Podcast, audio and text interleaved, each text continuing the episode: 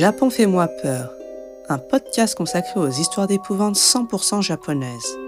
Je m'appelle Sabrina et je vous donne rendez-vous ici pour découvrir des légendes urbaines, creepypasta et autres histoires mystérieuses tout droit venues du Japon.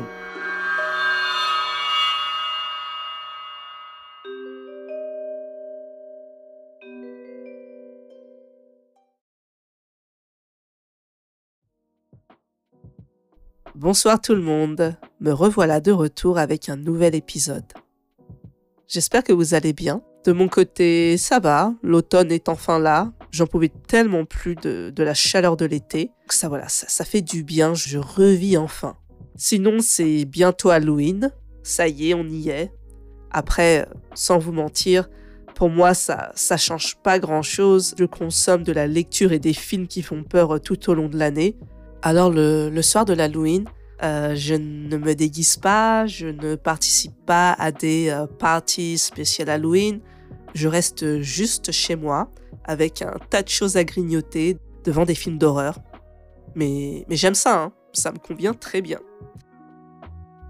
D'ailleurs, en parlant de films, j'ai une petite recommandation. C'est un film que j'ai regardé dernièrement, Uzumaki de Higuchi Shinskai. Chinsky, je suis pas très sûr de la prononciation. C'est un japonais euh, d'origine ukrainienne. C'est l'adaptation d'une histoire de Junji Ito, le fameux Junji Ito, le roi du manga euh, d'horreur au Japon. Mais vraiment, hein, je crois qu'il n'y a, personne qui est aussi connu euh, que lui. Après, il y en a d'autres. Mais vraiment, quand on parle manga, horreur, ici tout de suite, il y a Junji Ito on a, on a vraiment comme l'impression d'être dans un cauchemar totalement fou. Et j'adore ça. C'est vraiment ce qui me plaît dans, dans les œuvres de Junji Ito. Et je trouve que là, euh, euh, le réalisateur a, vraiment su retraduire ça. Ça raconte l'histoire d'un village japonais dont les habitants perdent la tête les uns après les autres. Ils développent une sorte d'obsession pour les Uzumaki, c'est-à-dire euh, tout ce qui a, tout ce qui a une forme de spirale mais je ne vais pas vous en dire plus pour ne pas vous spoiler le film. En tout cas, je vous le recommande très fortement.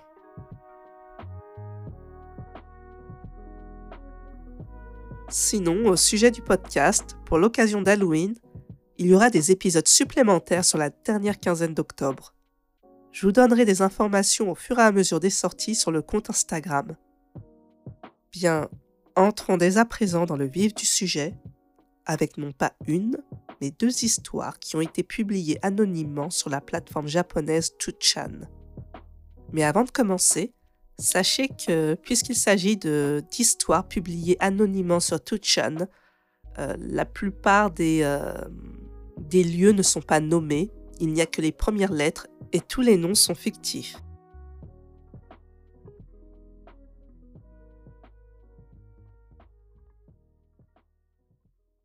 Épisode 22 Frayeur dans la campagne japonaise.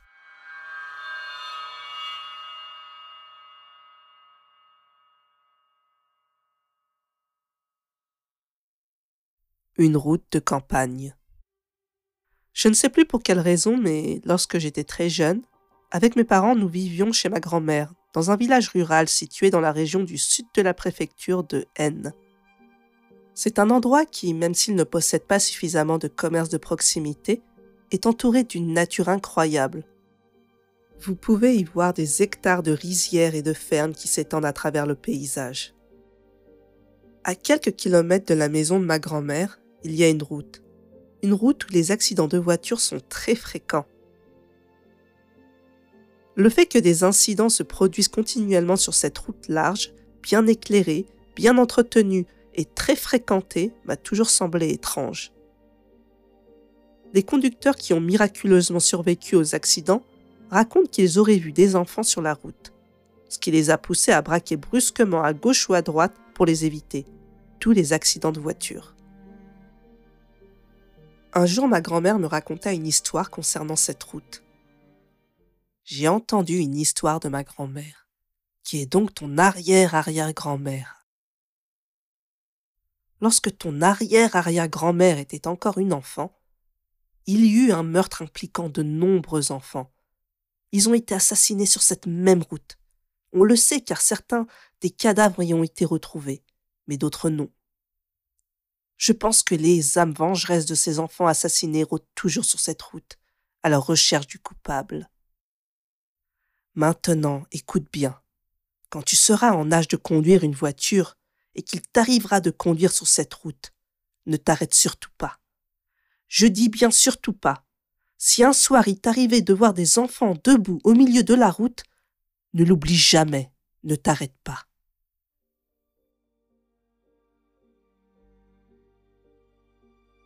Après avoir passé un certain temps chez ma grand-mère, à vivre dans la peur à cause de ces histoires de fantômes qu'elle aimait à me raconter, mes parents et moi avons finalement déménagé à Osaka.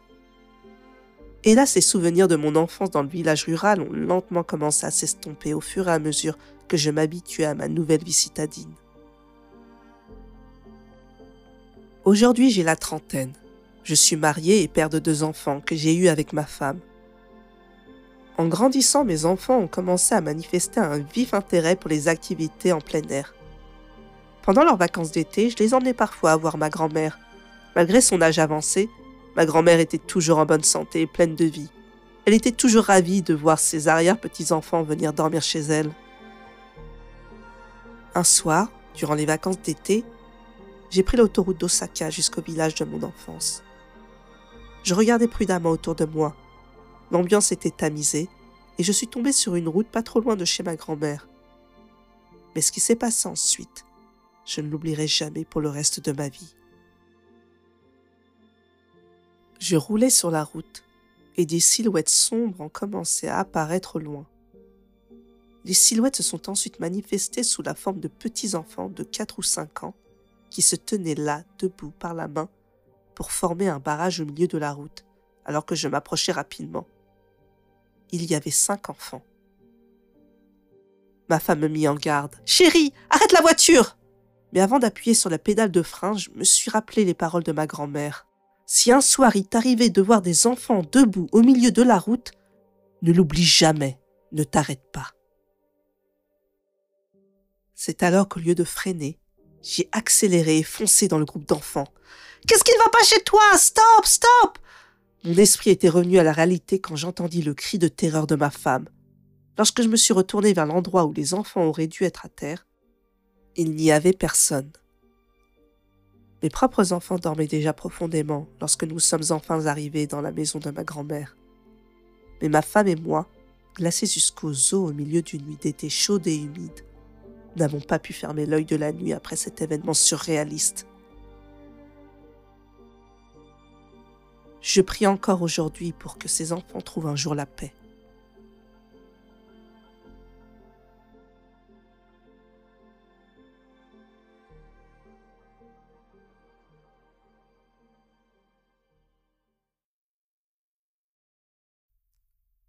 Nodogami Sama Je vais vous raconter l'expérience terrifiante que j'ai vécue pendant les vacances d'été alors que j'étais en cinquième. Chaque été, j'ai l'habitude de rendre visite à mes grands-parents qui vivent dans un village. D'habitude, on y allait en famille, mais cette fois-là, il y avait que mon père. Ma mère était restée pour soigner ma sœur aînée, blessée dans un accident de voiture.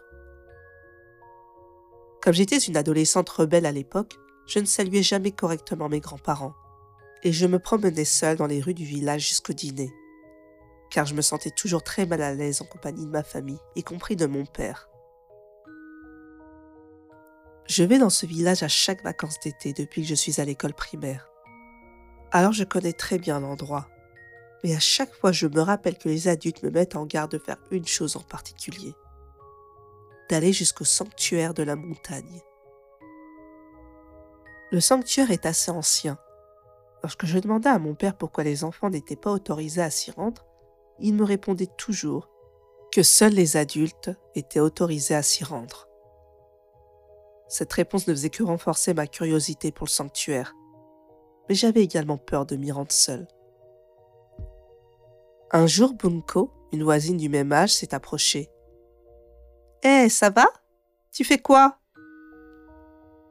Je lui racontai mon intention de visiter le sanctuaire de la montagne.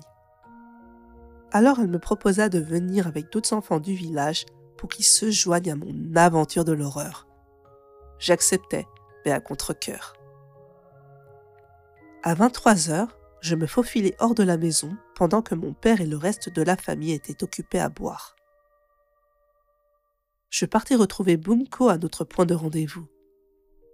À mon arrivée, je retrouvais d'autres visages familiers du village. Chihiro, Daigo et Erika. Ils avaient tous toujours eu envie d'aller au sanctuaire. Nous savions que le sanctuaire était situé à environ 20 minutes du village. Les adultes nous ont toujours empêchés d'aller dans cette montagne car nous étions trop jeunes pour y aller. Mais j'avais une idée approximative de l'endroit où se trouvait le sanctuaire, tout comme le reste des enfants. Afin de réduire nos chances de nous faire prendre, nous nous sommes jurés de rentrer chez nous juste après avoir vu le sanctuaire pendant un bref instant. Pendant notre marche en pleine nuit, mon cœur était rempli d'excitation. Je n'avais pas trop peur, mais à cause de l'interdiction des adultes, je n'étais pas totalement sereine. Cependant, puisqu'on était plusieurs, il était impossible qu'un fantôme apparaisse soudainement devant nous. Du moins, c'est ce que je pensais.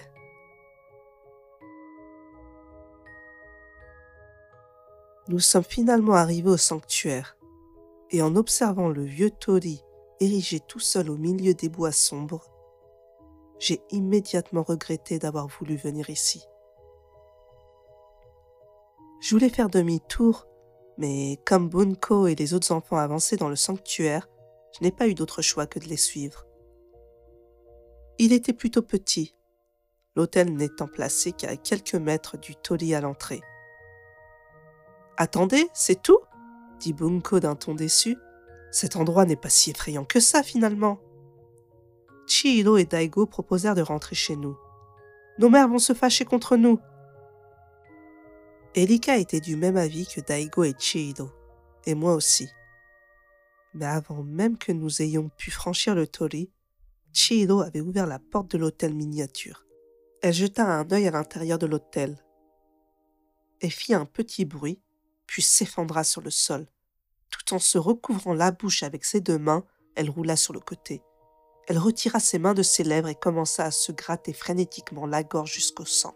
Sans perdre un instant, Elika et Daigo partirent en courant vers le village pour chercher de l'aide. Bunko et moi regardions impuissant Chihiro qui se débattait. Puis, parce qu'il fallait empêcher Chihiro de s'infliger plus de blessures à la gorge, nous avons essayé de maintenir ses bras au sol. Après un long moment, des bruits de pas se firent entendre autour de nous.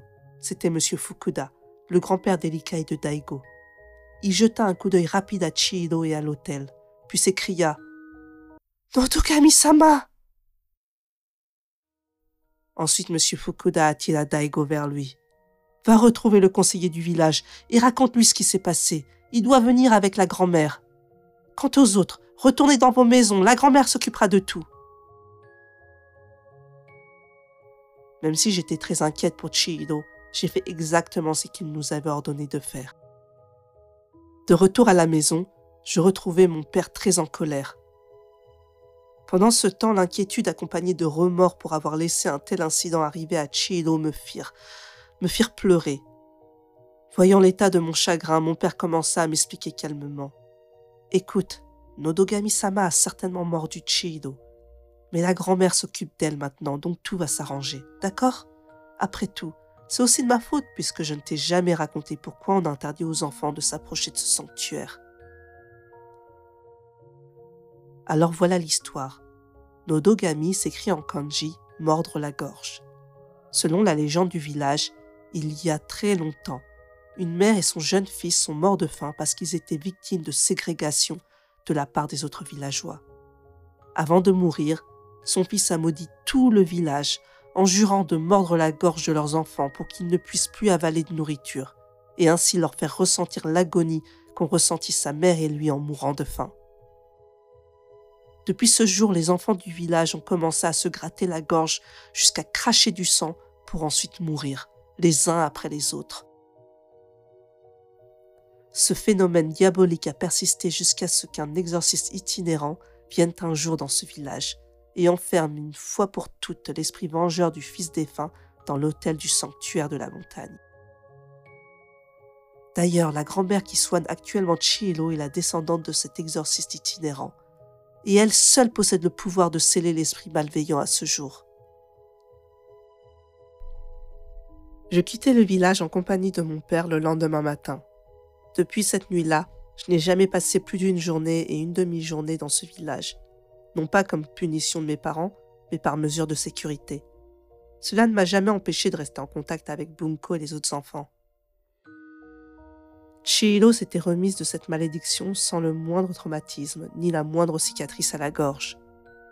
Aujourd'hui, je suis une adulte, et je refuse toujours de retourner voir ce sanctuaire. L'horreur de cette nuit est encore parfaitement gravée dans ma mémoire.